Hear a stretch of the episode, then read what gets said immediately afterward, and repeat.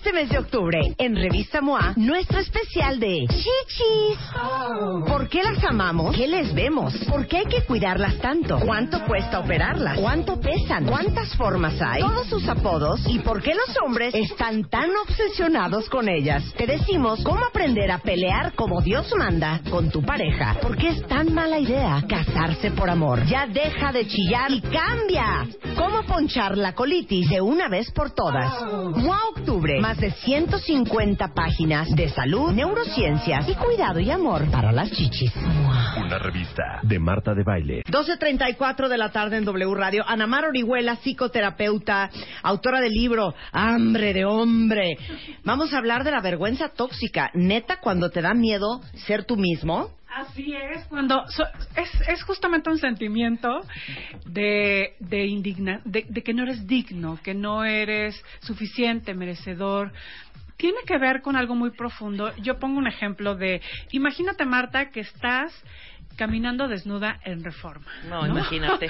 imagínate cómo se sentiría estar caminando desnuda en reforma y que todo el mundo te vea. Imagínense cuentavientes que están caminando desnudos en reforma. Todo este sentimiento de vergüenza, pero, pero, pero no en un instante de tu vida o en un momento, sino en una forma de estar en la vida, todo el tiempo. Todo el tiempo sintiendo que lo que dices, lo que sientes, lo que necesitas, lo que haces, es algo que puede generarte vergüenza. Justamente traje un cuestionario para que les hagamos el, el- las preguntas a los cuentavientes para ver qué tanta vergüenza, con qué tanta vergüenza vives. Y vamos a ver cómo eh, la vergüenza como un origen es como una enfermedad del alma, la vergüenza. Sí. Eh, muchas veces heredada por nuestros padres, otras por experiencias muy carentes y muy dolorosas de nuestra infancia. y, y esta ver- ver- va- vamos a ver cómo esta vergüenza va generando todo un sistema de defensa que nos lleva a una un vacío profundo y a una eh, a un a una crisis existencial en nuestra vida. Ok, entonces saquen papel y pluma, abran su archivo de Word, Excel o su aplicación favorita. Vamos a hacer examen sorpresa. Examen. Sorpresa. Examen. Sorpresa. Examen. Sorpresa. Examen. Sorpresa. Examen sorpresa con Marta de Baile. Eso es para saber, Anamar, qué. Para saber qué, con qué tanto nivel de vergüenza vives en la vida. Ok. ¿Ok? Primera pregunta. sientes que debes cuidar lo que haces, lo que dices y lo que sientes para que no te critiquen los demás, porque entonces te vas a ver exhibido. Ok. Primera pregunta. Segunda pregunta. ¿Tienes actitudes de enojo y rechazo contigo mismo? O sea, tipo. Mm, eh, Te ves al espejo, te enojas con tu cara, te enojas con tu piel, te enojas con lo que dices, te chocan las actitudes, la opinión que diste en Te la chocas. fiesta. Te chocas. Te chocas. Te chocas. No siempre, pero sí regularmente. Un 60% del tiempo te estás criticando. Ok. Perfecto. Las palabras ayuda, apoyo, control, resolver, dar, tener la razón, ser correcto, no equivocarte, te describen muy bien. Cuatro. ¿Tienes sentimientos de ausencia y vacío comúnmente? Si no estás activo, si no estás haciendo mil cosas, de pronto sientes que, que hay un vacío, que hay una ansiedad, que hay una angustia ahí medio rara, entonces prefieres estar siempre activo y haciendo cosas. Tu total actividad está enfocada en el hacer. Lo haces por agenda, por hacer, porque se debe, y no tanto en el ser, en el expresar, sentir, disfrutar. Por ejemplo, vas a una fiesta porque tienes que ir a la fiesta. Vas al trabajo, tienes muchas obligaciones porque tienes que hacerlo. Lo haces y estás ahí y, realmente no lo disfrutas. No es un momento donde expresas alegría, intimidad, autenticidad. No estás en el ser. Trabajas porque se debe trabajar. No estás expresando el ser. Ok. Cuando eras niño, algo en tu físico, tu familia, tus padres, tu condición social te avergonzaba constantemente. No te gustaba invitar a personas a tu casa o que conocieran a tus padres o abrirte, abrirte y, y- y ser buen amigo. Siete, ¿sientes que haces mucho por los demás y que ellos nunca pagan de la misma forma? Siempre te das, te entregas, pero hay un sentimiento de abuso después. Ocho, eres muy crítico contigo mismo y cuando te equivocas simplemente se te baja la autoestima. Sientes, tienes sentimientos de no ser valioso, de ya no ser querido y que los demás te van a dejar eh, de ver como te veían. La frase no soy bueno, algo en mí no funciona, pasa muy seguido por tu cabeza. Última, hay muchos recuerdos de tu infancia que no podrías platicar porque te hacen sentir sumamente avergonzado.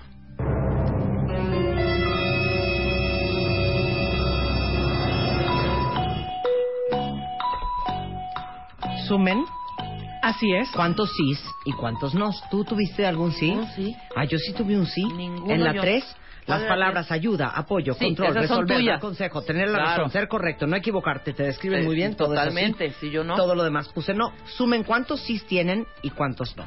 Así es.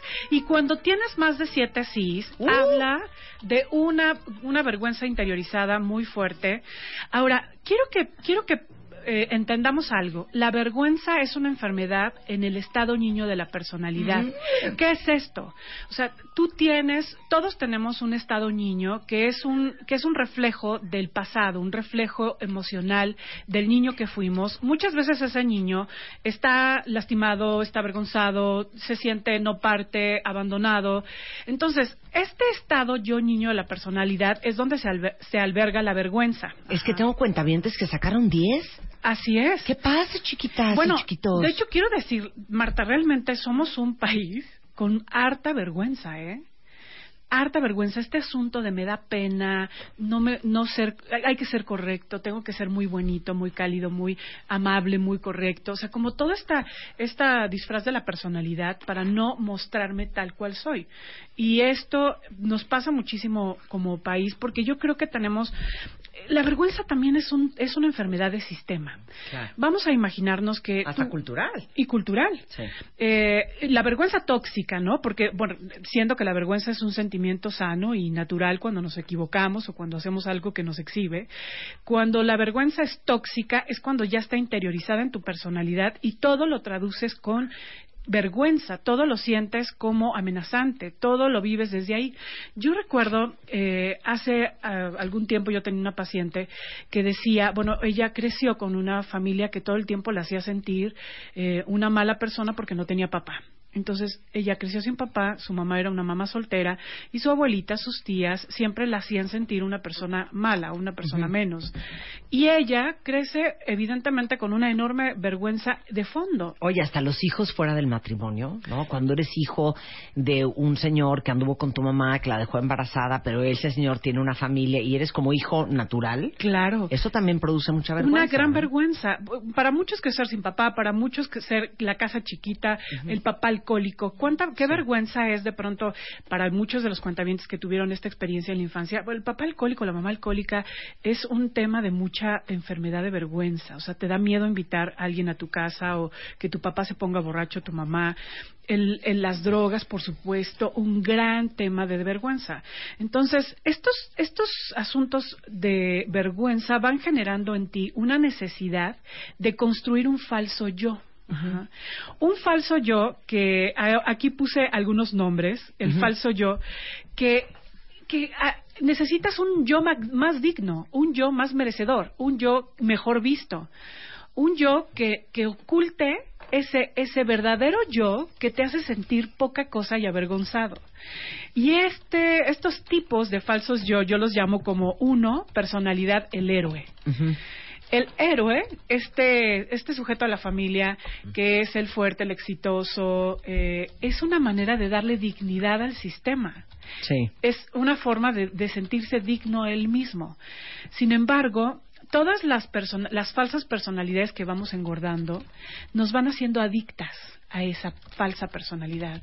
Claro. Adictos al éxito, al poder, al reconocimiento, adictos al control, adictos al victimismo, adictos a todo lo que nos empieza a, nos empieza falsa personalidad, nos empieza a devorar. y alejar de el verdadero tú. Ah, que, a ver, pusiste el héroe, el patán, el complejo de ambulancia, no de andar rescatando a la gente, Exacto. el sábelo todo, que hablábamos de eso hace dos semanas, el Mr. o Mrs. Perfect, la ovejita negra. Así ¿no? es.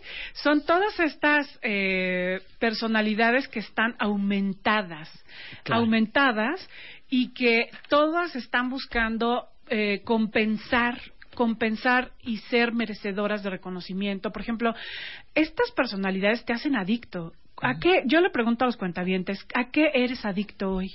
Y es que es muchas, muchas veces pensamos en adicción como un tema de alcohol o un tema de drogas. Pero ¿qué pasa cuando eres adicto al control y no puedes dejar de hacer? Porque realmente definimos la adicción como hábitos negativos, hábitos negativos que afectan a la persona y que no puedes dejar de hacer. O sea, a lo mejor no puedes dejar de controlar. Pero ¿qué tal, por ejemplo, cuando te vas al casino y te gastas todo tu dinero? O, o a lo mejor puede ser también adicto al sexo, ¿no? O adicto a victimismo o a la queja. O sea, estos, estos actos de adicción te, te, reclaman, te demandan, te devoran y no te permiten llegar a tu verdadero yo. ¿Por qué nos volvemos adictos? Porque la adicción, por ejemplo, la adrenalina que el exceso de adrenalina que te da ir al casino o el, ser muy exitoso o eh, rescatar a toda tu familia o ser el controlador del sistema, o sea, todo este este derroche de adrenalina te hace sentir eh, te eh, hace que tú eh, eleves tu eh, eh, eleves tus este cómo decirte como sí eleves tus sensaciones y y, tus endorfinas. Exactamente tu dopamina. Sí o sea que que de alguna manera eleves tus sensaciones para que tu verdadero yo siga oculto. O sea son sentimientos tan exagerados que tapan los sentimientos que están en la base. Exactamente. E, exageras los sentimientos a través de estas adicciones para que tapen el verdadero yo, porque aquí el problema, el problema es que la vergüenza que genera un falso yo que te hace adicto a él sigue enterrando al verdadero yo. Ahora, ¿cuál es el origen de esta vergüenza? ¿De dónde viene? Ok, el origen tiene que ver con dos, con dos aspectos. Uno, con padres tóxicos. O sea, los padres tóxicos. Eh, Descríbemelos. Por rígidos, críticos, descalificadores, perfeccionistas, padres eh, que todo el tiempo están queriendo eh, que te vistas bien, que digas lo correcto, que, cumplas sus expectativas, que seas perfecta. Esa es la forma en que un padre hereda su vergüenza. Ajá. Eh, por ejemplo, también cuando viviste experiencias mm, de tu propia infancia donde te sentiste avergonzado, mm, porque, ¿por qué? Pues ya dijimos, ¿no? Porque puede ser que a lo mejor eras eh, moreno en una familia de güeros y eso te hizo sentir avergonzado, o a lo mejor tenías eh, sobrepeso, o a lo mejor, en fin, N cosas que te hicieron sentir eh, diferente, indigno y avergonzado de quién eras. Eh, estas experiencias, ya sea por papás que te trataron así, controladores, rígidos, perfeccionistas, demandantes, con muchas expectativas, o, tus propias experiencias te pudieron haber generado esta vergüenza que es una enfermedad de tu alma. Eh, lo que sucede con la vergüenza es que mata el alma de la persona. Entonces, creas una falsa personalidad, esa, esa falsa personalidad te hace adicta, esa adicción te aleja de ti porque te genera un estado tan alterado que te aleja de tu verdadero yo y, y estar lejos de tu verdadero yo te genera una crisis existencial. Aparte, imagínense para todos los que me dijeron que sacaron arriba de seis o ocho o dieces, operar la vida desde la vergüenza. Claro. O sea, ¿cómo vas a escoger bien un trabajo, una pareja, tomar una buena decisión si se sienten avergonzados de quienes son cuentavientes. Es una enfermedad terrible. Y la mayoría de las personas que van a terapia tienen justo esta vergüenza. Esta vergüenza que a lo mejor lo llaman como baja autoestima o como culpa o como sentimiento de inferioridad. Pero en realidad es vergüenza. A lo mejor muchas veces heredada de nuestros padres. Yo, por ejemplo, hago un ejercicio en mis grupos de autoestima donde hablan de eh, como si fueras el papá en primera persona. Muchas veces observo cómo el papá hereda su vergüenza con toda esa autolástima de la pobreza con la que creció, del abuso que vivió, de lo duro y lo golpeador y, lo malo que fue su papá. ¿Cuántas veces tu vergüenza ni es tuya? Es la que heredaste de tu papá o de tu mamá. Hombre. Claro. Y además que traes de generaciones, porque es un mal generacional. Y les digo algo, miren, uno como sea, pero ¿y los chamacos? Qué horrible que le heredes tu vergüenza a, tus hijos. Sí, eso es muy triste, porque además no puedes transmitir orgullo si te sientes eh, si te rechazas a ti mismo. Pues si no lo tienes, eso me gustó. a ver, eso. No puedes transmitir orgullo si no lo tienes. Si no sientes eso por ti. Además, los papás que tienen están enfermos de vergüenza son incapaces de satisfacer las necesidades de sus hijos. O sea, no puedes satisfacer las necesidades de tus hijos porque tú eres un niño adulto. Entonces, eres un niño adulto que eh, más bien buscas que tus hijos satisfagan tus necesidades. Y esto va generándote más vergüenza y más vergüenza, porque en realidad el problema de la vergüenza es que genera más, más vergüenza. Que todo el tiempo tu cabecita que te está descalificando, que te está haciendo sentir indigna, que te está haciendo sentir indigno, incapaz, no merecedor, todo el tiempo va generando conductas que lo confirman. Claro. Y bueno, el problema también de esto es que después te sientes tan lejos de lo que eres, tan lejos de lo que de lo que te hace feliz, de lo que verdaderamente sientes y tan adicto a tus conductas que te dan una supuesta seguridad y una supuesta dignidad, ¿no? Por ejemplo, a lo mejor tan adicto a eso que a lo mejor ese, ese control y esa actitud de exitoso y, y de ser muy mental y perfeccionista y duro contigo mismo y a lo mejor te haces tan adicto a eso porque es la única forma en la que sientes que ganas dignidad cuando te lastima y te aleja de tu verdadero yo. Claro, mira, aquí un cuentaviente con todo su corazón dice, tengo 40 años y todavía me da vergüenza ser gay. Claro. Por ejemplo, esta condición, cuando eres gay y, y no y, y, sientes que algo está mal en ti y que tienes que ocultarlo. Y peor aún, si toda la gente a tu alrededor, tu familia, tus amigos, no, güey, no manches, como que eres gay, no, te claro. o te rechaza tu mamá, o te rechaza tu papá, o no te aceptan tus amigos, o es, es un secreto a voces en la oficina donde trabajas. Todo eso genera una vergüenza espantosa. Es una vergüenza espantosa. No, manito, robar, vergüenza robar y que te cachen. Claro, nadie debería de sentirse avergonzado ni ocultar. ¿Por quién eres? Por quién eres, porque además ese es el problema de la vergüenza. El problema de la vergüenza es que lo mantienes en las penumbras, es que está oculto y no lo puedes nombrar, porque, porque una de las formas de sanar la vergüenza es nombrando, nombrando, exteriorizando. Uno puede contar su historia, la misma historia, con una enorme vergüenza por todas las carencias o por todas las necesidades o por todo lo que viviste. O puedes contar la misma historia con un gran orgullo y con un gran respeto, porque la verdad es que nadie Nadie, nadie de nosotros debería estar enfermo de vergüenza. ¿Por qué?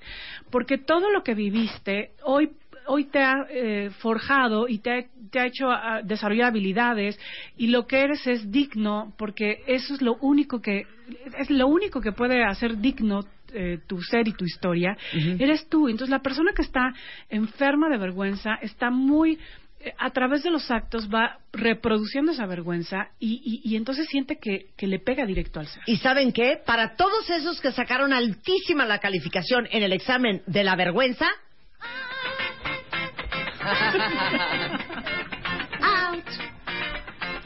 Dejemos atrás la vergüenza.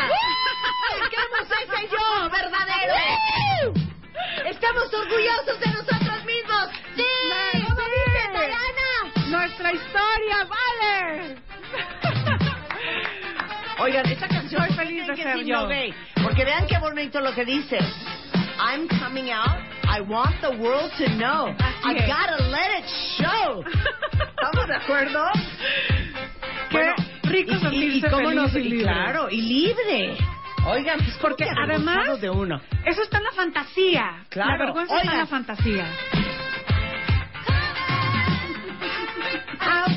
Bueno, ¿hay curso o no hay curso? Claro que sí, hay curso porque justo vamos a trabajar el tema de hambre de hombre, Marta, porque yo creo que el hambre tiene el origen en la vergüenza. O sea, el tema de hambre de hombre tiene el origen de las mujeres que sienten que tienen que hacer demasiado para ser amadas, que tienen que ser perfectas, que tienen que controlar, que no son suficientes, que no son merecedoras. Todo el tema y toda la psicodinámica de la mujer con hambre de hombre es tiene que su origen en la vergüenza, en la desconexión de la relación contigo misma. Entonces, este justamente este próximo sábado dentro de 15 días vamos a hacer un taller de hambre de hombre y por favor, si tú leíste el libro, si, si te sientes identificada con todos estos patrones de vergüenza, de poca dignidad, de falta de valoración, o estas compulsiones por ser la todo, la perfecta, la controladora, ven al taller. Vamos a trabajar y a construir una nueva relación. Y si quieren tomar terapia para trabajar su vergüenza, tomen a Anamar Orihuela como su Diana Ross. Exacto. En anamarorihuela.com la encuentran o en Punto com Twitter. punto MX. Así, o en Twitter en arroba Anamar Orihuela con H intermedia. Así es. Muchas gracias. y les voy a dejar los teléfonos Sí. 2455 4146 y 2455 4147 para que vayan al taller o para que tomen terapia. Con esto nos vamos, estamos de regreso mañana en punto de las 10. Adiós. I'm coming out. Este mes de octubre, en Revista MOA, nuestro especial de chichis.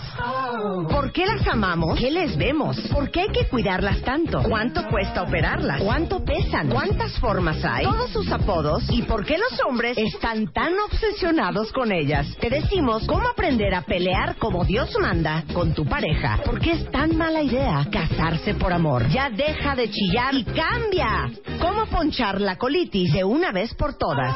MOA Octubre, más de 150 páginas de salud, neurociencias y cuidado y amor para las chichis. Una revista de Marta de Baile.